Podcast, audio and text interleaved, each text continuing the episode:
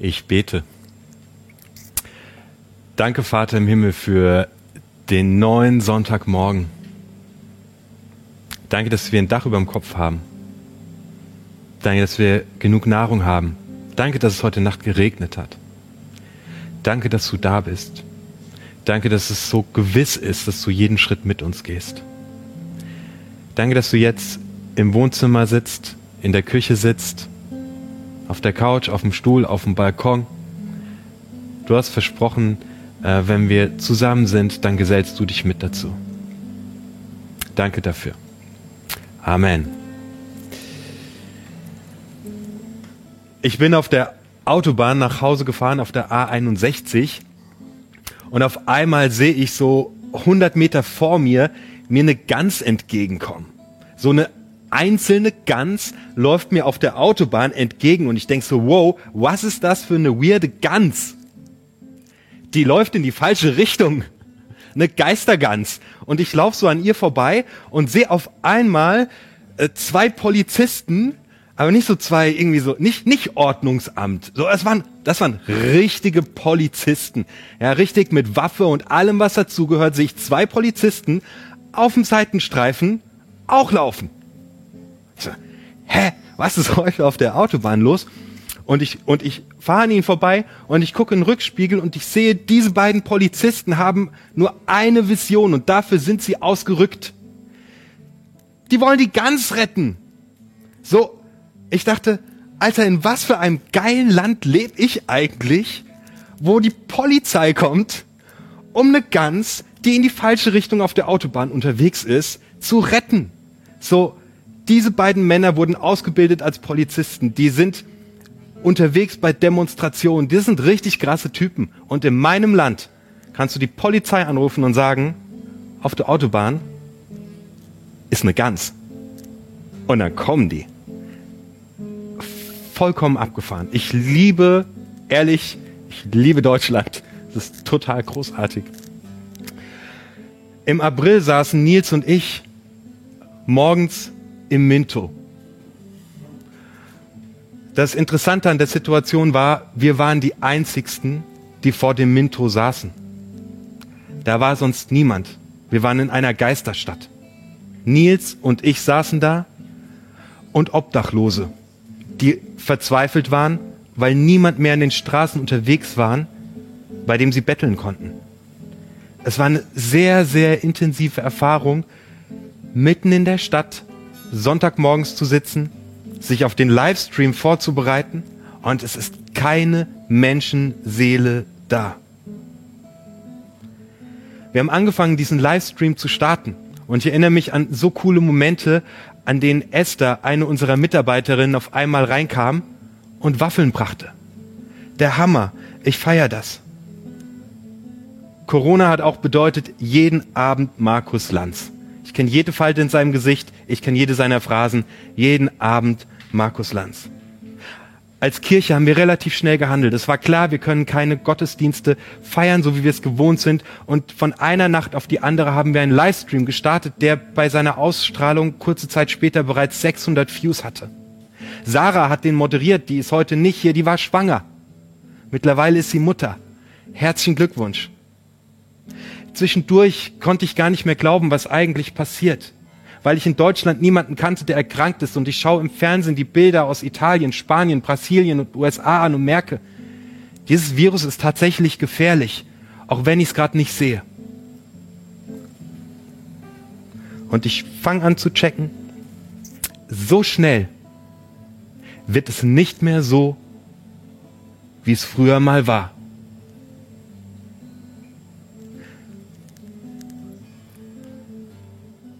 Während Corona sind Freunde von mir schwanger geworden. Andere haben ihre Bachelorarbeit geschrieben. Die CO2-Emission steht auf einem historischen Tiefstand. In China kann man die Berge wieder sehen. Nachbarn helfen sich, fangen an, sich kennenzulernen. Gute Dinge passieren. Ich sehe in den Nachrichten, dass 38 Prozent der deutschen Stromerzeugung bereits aus regenerativen Energien kommen. Das war ein Ziel für 2025. Das ist heute erreicht. Im Jahr 2000 waren es 6 Prozent. In Australien verkaufen die Pubbesitzer das Bier, das wegen der Ausgangssperre schlecht geworden ist, an eine Kläranlage, die umgerüstet wurde und daraus Strom gewinnt. Über 1200 Haushalte werden in Australien mit abgelaufenem Bier versorgt. Das ist doch der absolute Hammer. Richtig, richtig gute Dinge geschehen. In Mauritius konnte die größte Katastrophe abgewendet werden, weil es gelungen ist, das restliche Öl aus dem Tanker rauszupumpen. Wie gut ist das denn?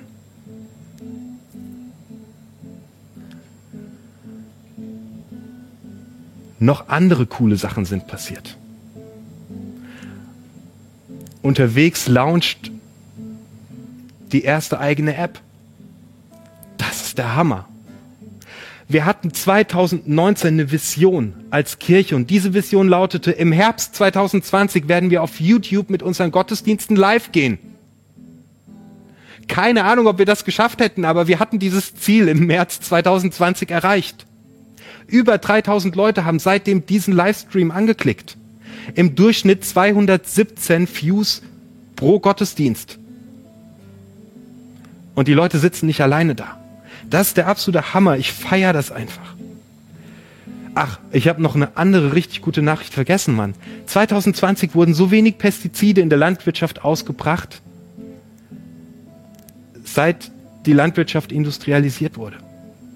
Und man führt es auf ein Umdenken der Bauern zurück. Alter, das ist der Hammer. Und das ist auch noch passiert. Ich zeige dir ein Video. Hey, so viele coole, geniale Dinge sind passiert. Silvia aus Viersen erzählt ihre Geschichte in diesem Video. Der Hammer. Im Februar haben wir Lydia Sänger berufen als Gemeindegründerin für Viersen. Der Hammer. Heute predigt sie irgendwo in Nordrhein-Westfalen bei einer Kirche, die sie finanziell supporten wird. Ich feiere das. Das ist richtig geil. Gleichzeitig ist mir total klar, unterwegs unsere Kirche wird und ist nicht mehr so sein wie früher. Wir werden die Gottesdienste, wie wir das gewohnt sind, in absehbarer Zukunft nicht feiern. Weißt du was? Ich finde, das ist eine richtig krasse Chance. Irgendwann haben die Menschen gesagt, es ist unmöglich, mit Ökostrom Deutschland zu versorgen. Es geht nicht ohne Atomkraft. Und es geht nicht ohne Kohlekraft. Und es geht nicht ohne einen Gottesdienst gemeinsam im Tick. Ja, Mann, doch, wir werden richtig coole Wege finden, um Community zu leben und gemeinsam Kirche zu gestalten.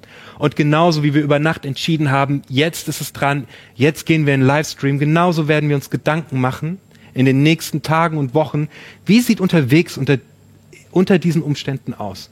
Und es gibt eine Geschichte im Ersten Testament, im Buch Jeremia, in der es darum geht, wie, wie wir mit Krisen richtig gut umgehen können. Und ich lese dir einmal vor. Es ist ein Brief, den Jeremia schreibt an Menschen, die aus ihrem Land deportiert worden sind und weit weg in der Gefangenschaft leben. So spricht der Herr Zebaoth, der Gott Israels, zu allen Weggeführten, die ich von Jerusalem nach Babel habe wegführen lassen. Baut Häuser und wohnt darin, pflanzt Gärten und esst ihre Früchte. Nehmt euch Frauen und zeugt Söhne und Töchter, nehmt für eure Söhne Frauen und gebt euren Töchtern Männer, dass sie Söhne und Töchter gebären. Mehrt euch dort, dass ihr nicht weniger werdet. Suchet der Stadt Bestes, dahin ich euch weggeführt habe, und betet für sie zum Herrn, denn wenn es ihr wohl geht, so geht's euch auch wohl. Diesen Text schreibt Jeremia an Menschen, die weggeführt wurden aus ihrer Heimat, die in einem fremden Land leben, in einer ungewohnten Umgebung, weg von allem, was ihnen lieb ist und eigentlich in ihrem Kopf nur denken, könnte bitte alles wieder wie früher werden. Wir wollen nach Hause. Es soll wieder so sein wie früher. Das sind ihre Gedanken. Und ich kann diese Gedanken mega gut verstehen. Ich habe so oft in den letzten Wochen gedacht, wäre es nur wieder so wie früher. Aber in diese Situation hinein schreibt Jeremia einen Brief an diese Menschen und der Inhalt ist genau der Gegenteil dessen, was die Leute, die dort sind, fühlen. Das ist so ein, ein total typischer Spruch, den wir total oft bringen. Früher war, früher war alles besser. Nee, jetzt mal ernsthaft. Früher, früher war alles besser. Okay, ich frage mich ehrlich gesagt, welches früher du meinst. Also das von 1933 bis 45, das war nicht besser. Oder das Tschernobyl früher, früher war nicht besser. Früher war noch nie besser. Aber wenn wir in Krisen stecken, wie zurzeit in Corona, dann ist unser erster Impuls genau derselbe wie bei den Menschen, die in dieser Gefangenschaft leben in Babel. Wäre es doch nur wieder wie früher. Wir wollen zurück nach Hause. Aber Jeremia schreibt ihnen einen Brief und er schreibt rein, baut Häuser und wohnt darin.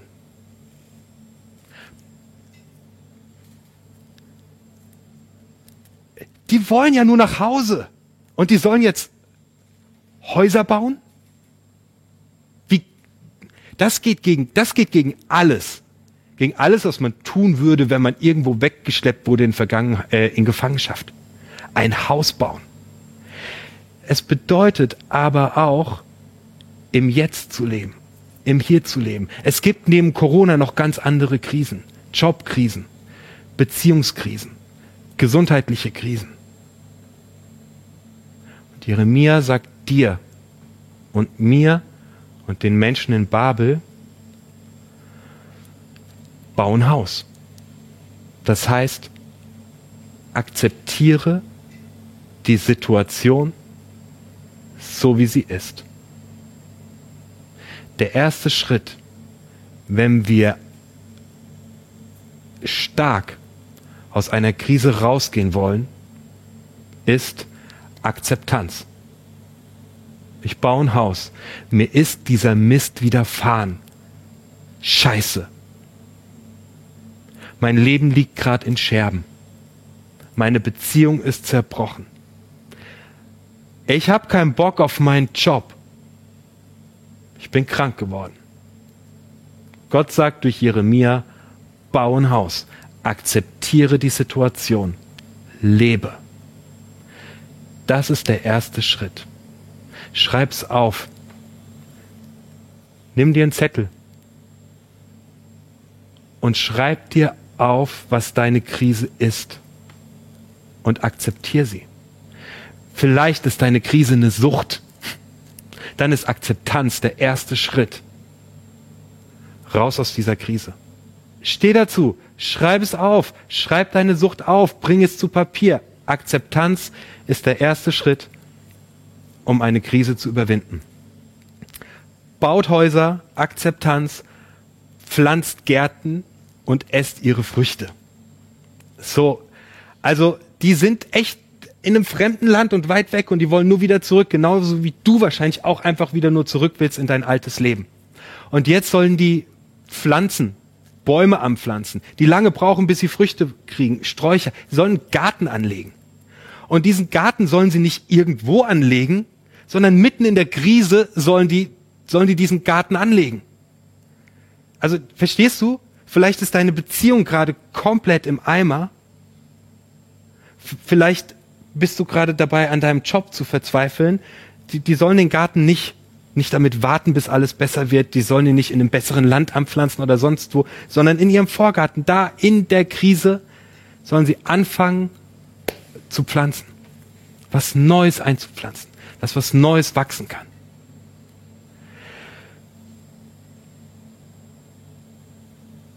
Für mich ist was Neues gewachsen in, in, äh, während dieser Pandemie. Früher war mein Leben morgens der pure Wahnsinn und der pure Stress. Bis ich im Office war, das erste, was ich gemacht habe, war E-Mails checken. In der Pandemie habe ich gelernt, wie wertvoll es ist, Zeiten mit Gott zu verbringen. Das war im Homeoffice mega easy Es hat mir geholfen, eine Struktur in den Tag zu bekommen. Die Krise war, dass die Kinder nicht in die Schule konnten. Ich habe für mich was Neues gepflanzt. Ich hatte keinen Stress mehr und ich habe bewusst Zeit einfach mit Gott verbracht. Jetzt ist die Schule wieder los und ich habe schon gemerkt, wow, wow, wow, ich muss mich neu sortieren, aber diese Pflanze ist gewachsen mitten in der Krise. Überleg dir, was du pflanzt. Was ist dir wichtig? Wie soll es deinen Kindern in dieser Krise gehen? Was kannst du pflanzen, dass es ihnen gut geht? Kannst du ein Ritual einführen? Was kannst du mit deinen Nachbarn gerade jetzt pflanzen? Vielleicht hast du eine gute Beziehung aufbauen können während der Corona-Krise. Wir als Sofagruppe haben gepflanzt, dass wir uns nicht mehr in der Wohnung treffen, sondern dass wir Lagerfeuer machen und uns im Freien mit Abstand treffen. Das ist geil. Das hat uns zusammengeschweißt. Und wir werden mit Sicherheit, wenn Corona vorbei ist, weiter Lagerfeuer machen. Finde neue Wege. Finde neue Wege, anderen Leuten zu begegnen. Als Kirche machen wir das. Nächsten Sonntag gehen wir spazieren. Im Wald. Du kannst sogar einen Baum umarmen. Das ist der Hammer. Pflanze etwas Neues. Das ist eine Frage, die ich dir in diese Woche mitgebe. Was pflanzt du Neues? Nehmt euch Frauen, Frauen geht der Text weiter und zeugt Söhne und Töchter. Das ist für mich ganz klar nochmal eine Verstärkung der ersten zwei Sachen, dass man irgendwo wirklich anfangen soll, zu Hause zu sein. Das heißt im Prinzip nichts anderes. Gott verspricht, ich habe eine Zukunft für dich. Ich möchte dir sagen, egal wo du gerade stehst und egal was gerade über dir zusammenbricht und wenn du das Gefühl hast, das ist einfach nur ein bitterer Sturm, der um dich tobt. Ich habe so oft die Erfahrung gemacht und ich weiß es mit tiefer Gewissheit. Gott setzt die Puzzleteile zusammen und er verspricht in Vers 6, dass er eine Zukunft hat für dich. Dass er da ist und dass er eine Zukunft hat. Und wenn wir sie nicht sehen können, er hat sie. Ein Freund von mir musste vor einigen Jahren erleben, dass seine Ehe in die Brüche ging. Ich habe ihn begleitet. Diese Krise hat dazu geführt, dass er heute so stark dasteht wie nie zuvor. Es hat sein Leben verändert. Er ist mit Gott durch diese Krise durchgegangen. Er hatte viele Punkte, die man nicht erleben möchte. Aber er steht heute richtig, richtig stark da wie ein neuer Mensch. Gott ist der Gott, der uns durch Krisen richtig stark macht. Also ist meine Einladung an dich, wenn du gerade das Gefühl hast, hier dreht sich alles. Akzeptanz ist der erste Schritt. Zweite Schritt ist, pflanz was Neues. Der dritte Schritt ist eine Zusage Gottes. Ich habe eine Zukunft für dich und ich habe sie schon vor Augen. Und die möchte ich dir zusprechen, diese Zukunft mit Gott. Vers 7 heißt, suchet der Stadt Bestes, dahin ich euch habe wegführen lassen, und betet für sie zum Herrn, denn wenn es ihr wohl geht, so geht's euch auch wohl. Hm. Jeremia schließt das ganze Ding mit der Ansage, dass wir beten sollen, dass wir Gott mit reinnehmen sollen, dass wir unsere Krise ihm bringen sollen und dafür beten sollen. Hey Leute, betet für Dr. Angela Merkel, betet für unsere Politiker, betet für die Leute, die die Entscheidungen treffen. Es bringt niemandem irgendwas, Verschwörungstheorien zu verbreiten und Bill Gates kann auch nichts dafür. Ich fordere dich auf, wenn du einer von unseren Zuschauern bist, der Verschwörungstheorien verbreitet. Du darfst so viele Stunden in der Woche Verschwörungstheorien verbreiten, wie du für unsere Politiker gebetet hast. Deal? Lass machen. Wir sollen in den Krisen für das beten, was die Krise verursacht hat. Also die sollen für die Stadt beten, in der sie gefangen sind. Also betet für unsere Politiker, bete für, dein, für deine Partnerin, die dich verlassen hat. Bete für deinen Chef, der dir das Leben zur Hölle macht. dann wird's dir auch gut gehen, endet der Vers. Hey, ich schließe ab mit einem Vers aus dem Neuen Testament, der steht in 2. Korinther 5, Vers 17. Gehört also jemand zu Christus, dann ist er ein neuer Mensch. Was vorher war, ist vergangen. Etwas völlig Neues hat begonnen. Jo Mann, Jesus Christus ist Gott. Und er ist der Gott, der mit dir einen Neuanfang macht. Nichts, was dir angetan wurde, nichts, was du getan hast, nichts, was dir angetan werden wird, hat das Recht, über dein Leben zu bestimmen. Weil Jesus mit dir alles neu macht. Jesus drückt mit dir immer wieder auf Reset und auf Start und fängt mit dir auf dem leeren Papier an. Und er hat die Kraft, miese Erfahrungen in Gold zu verwandeln. Er ist am Kreuz gestorben für die Dinge, in denen du gescheitert bist und Mist gebaut hast. Er ist am Kreuz gestorben für das, was dir angetan wurde. Er ist am Kreuz gestorben für alles, was schief geht und hat die Folgen unseres Scheiterns, dass wir am Boden sind, dass wir kaputt sind, dass wir sterben, hat er getragen. Und du kannst neu anfangen.